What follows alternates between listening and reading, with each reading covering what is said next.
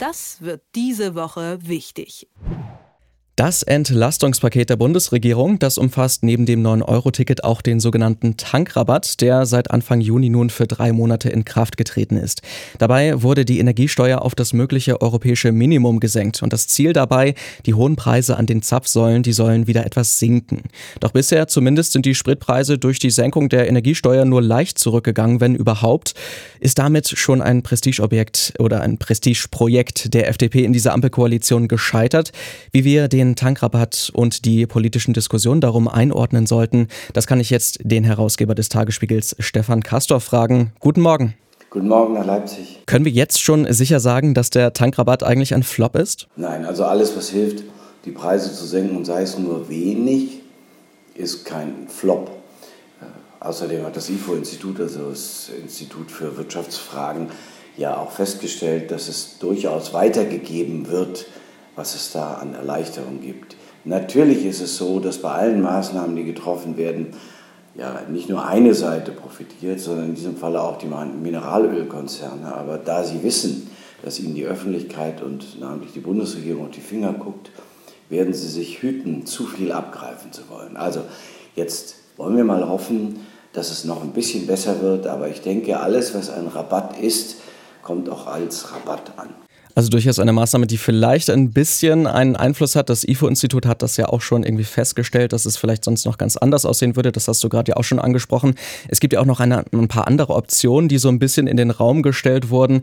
Also zum Beispiel, dass man noch eine Übergewinnsteuer irgendwie einführen könnte, um bei Krisengewinnern wie zum Beispiel dem Mineralölkonzern doch noch wieder ein bisschen Geld abzuzapfen. Und es wurde auch tatsächlich von einigen Seiten von einer Zerschlagung von Mineralölkonzernen gesprochen als Ultima Ratio. Sind das denn realistische Vorstellungen? Vorschläge, die vielleicht noch ein bisschen besser wirken könnten? Also die Entflechtung, wie sie Robert Habeck so ein wenig äh, na, verhüllend genannt hat, also Zerschlagung, halte ich für ausgeschlossen. Das wird es mit der FDP nicht geben, das wird es aber auch sonst nicht geben können. Natürlich ist die Politik, das sagte Habeck auch, oder großer Politikerklärer dieser Zeit, nicht wehrlos. Und deswegen hat er den anderen Weg genommen. Also Übergewinnsteuer, also zum Kartellamt hin. Ich will nur ganz kurz was zur Übergewinnsteuer sagen. Das ist insofern nicht ganz unproblematisch, als dann auch ganz andere Wirtschaftszweige, als sagen wir jetzt mal die Mineralölwirtschaft oder andere, die gerade sich in die Tasche gewirtschaftet haben oder von denen man denkt, dass sie es täten, getroffen werden, sondern dann kann man auch in postpandemischen, pandemischen Zeiten äh, noch gucken, äh, bei wem man was bekommen kann. Das ist aber dann rechtlich, glaube ich, mindestens problematisch.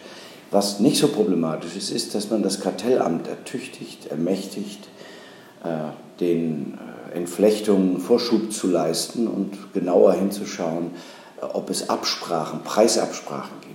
Das ist bis jetzt nicht so ganz so einfach nachzuweisen. Also du musst immer nachweisen, dass es sich um ein Kartell handelt, ein Preisabsprachenkartell handelt. Aber da gibt es, ich bin noch nicht Jurist, Kartelljurist genug gewissermaßen, um das beurteilen zu können. Aber da gibt es gewiss eine Handhabe, das zu erleichtern und das auch handhabbarer fürs Kartellamt zu machen. Also sagen wir mal so, da geht was. Und ich glaube auch, dass die FDP damit zufrieden sein kann. Und der Wirtschaftsminister hat ja nun auch verstanden und äh, kommt ja der FDP durchaus entgegen. Es ist nicht so, als ob er den Bestand der Koalition riskierte. Absolut, das kann man durchaus so sehen. Robert Habeck, Wirtschaftsminister von den Grünen, hat das jetzt angekündigt, das Kartellrecht verschärfen zu wollen, wie du es gerade schon erklärt hast. Und Christian Lindner sieht das durchaus ja auch relativ positiv. Könnte man sagen, dass Robert Habeck gerade so versucht, auch diesen Tankrabatt von Christian Lindner noch so ein bisschen zu retten, ihm unter die Arme zu greifen? Also das ist die positive Leseart. Ich habe mich belehren lassen müssen. Ich sah das auch so und ich habe gedacht, mein Gott, die ruhende Kraft aus der Ruhe kommt dann auch Kraft, äh, ist Robert Habeck, der Vizekanzler, der mit neuen Ideen die Koalition zusammenhält und stabilisiert.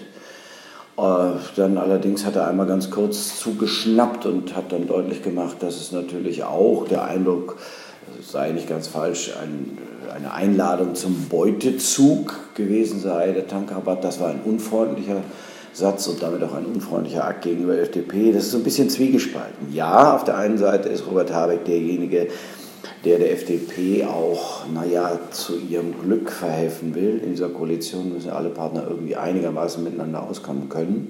Und das ist ja hier bis jetzt sehr viel besser gewesen. Das andere ist, dass er aber schon deutlich machen will, dass er in diesem Schlamassel, wörtliches Zitat, derjenige ist, der der FDP entgegenkommt und sie rettet, quasi rettet vor auch der öffentlichen Meinung, denn die ist ja eine andere. Also äh, er macht das schon sehr geschickt. Auf der einen Seite Ampel erhaltend und auf der anderen Seite deutlich das Bild der Grünen gestaltend. Also wir sind diejenigen, die helfen, an uns soll es nicht fehlen. Wir wollen nicht, dass diese Koalition leidet, Not leidet und deswegen mache ich das ja. Durchaus interessant, diese Lesart. Ähm, es wird ja auch immer wieder so ein bisschen von ja, einer persönlichen Auseinandersetzung zwischen Lindner und Habeck gesprochen, die da hinter den Kulissen passiert. Könnte das so sein, dass die beiden sich da irgendwie so einen Zweikampf liefern und das Ganze jetzt eigentlich nur über den Tankrabatt über Bande ausgetragen wird? Naja, ich denke mal, Christian Lindner, der ja auch durchaus, was das Persönliche angeht, wettbewerbswillig ist, ähm, sieht schon, welche Rolle Robert Habeck eingenommen hat in der Koalition. Er ist der authentische Politikerklärer der Ampel. An ihm halten sich die Menschen fest, wenn sie erklärt haben wollen, warum was wie ist. Und er war in vielen Fällen früher als andere äh, zur Einsicht begabt. Und das ist natürlich eine Funktion, da wächst der Robert Habeck auch im öffentlichen Verständnis, der ist ungewöhnlich beliebt. Die Leute sagen, Donnerwetter, was das für ein Typ ist. Und nicht wenige, sage ich mal, ob links oder rechts, sagen, das wäre doch mal ein Kanzler. Und dann sieht man Christian Lindner, der um äh, ja, sagen wir, Einfluss kämpfen muss, der ein Amt hat, von dem er selber dachte, dass es ihm enorme Gestaltungsmöglichkeiten bringt, was auch wahr ist, aber nicht notwendigerweise beliebt macht. Kein Finanzminister war je so richtig ganz doll beliebt. Vielleicht von Per Steinbrück, als er unsere Einlagen sichern wollte, mal abgesehen. Aber du machst dich nicht immer beliebt, wenn den Leuten sagst, so jetzt ist es aber mal Schluss mit dem Geld ausgeben. Das ist wie daheim, wenn du allen sagst, nö, jetzt haben wir kein Geld mehr, dann gucken dich alle traurig und manchmal auch wütend an. So, ich glaube, dass er ihn mit Argwohn das ist ein großes Wort, aber vielleicht so in die Richtung geht es, beobachtet. Ja, es ist eine beobachtende Funktion. Und ähm, die geraten nicht aneinander, weil sie wissen, dass diese Ampel davon abhängt, dass beide ihren Job gut machen. Der eine für die Finanzen, schwierig genug, und der andere für diesen Umbau hin zu Klimaverträglichkeit. Und ähm, ja, da ist Robert Habeck mindestens in der Öffentlichkeit, aber ich glaube auch im Binnenverhältnis der Stärkere. Würdest du sagen, dass diese, ja, dieses gute Zusammenarbeiten, das wir bisher noch sehen können, zumindest öffentlich, dass das auch weiter so bleiben wird, dass die ähm, Ampelkoalition weiterhin so harmonisch agieren und auch ähm, kommunizieren wird? Das glaube ich nicht. Ähm, die werden durchhalten, die vier Jahre. Ich mal eine wilde Prognose. Ich glaube schon, dass sie wissen, dass es für keinen der Partner gut wäre, diese Koalition aufzugeben. Aber gegen Ende hin wird es enger werden. Und es ist natürlich auch so eine Sache, Autorität kommt nicht von autoritärem Gehabe. Und da haben wir auch noch die Sozialdemokratie und an der Spitze einen ziemlich autoritären Politiker namens Olaf Scholz, der jetzt weniger die Begabung zur Erklärung hat, was die Menschen da draußen brauchen, wir ja auch. Ich will ja auch immer erklärt haben, warum das jetzt so sein soll. Der weniger die Begabung hat, als, äh, naja, durchaus autoritativ zu führen, bis hin zum, zum Autoritären. Und äh, das könnte auf Dauer wenn sich dahinter nicht, äh, sagen wir mal so, äh, nahezu grenzgenialische Entscheidungen verbergen, das könnte auf Dauer zu einem Autoritätsproblem innerhalb der Koalition werden. Und da hätten wir dann einen neuen Fall, also dass wir auf der einen Seite Habeck und Lindner haben, die dann vielleicht sogar auch zusammenfinden und zusammenarbeiten, was ja auch in zurückliegender Zeit durchaus immer in Ansätzen so war, also einander äh, zuarbeiten und sich dann fragen, warum soll eigentlich dieser Mann, der Olaf Scholz, hier weiter Kanzler sein?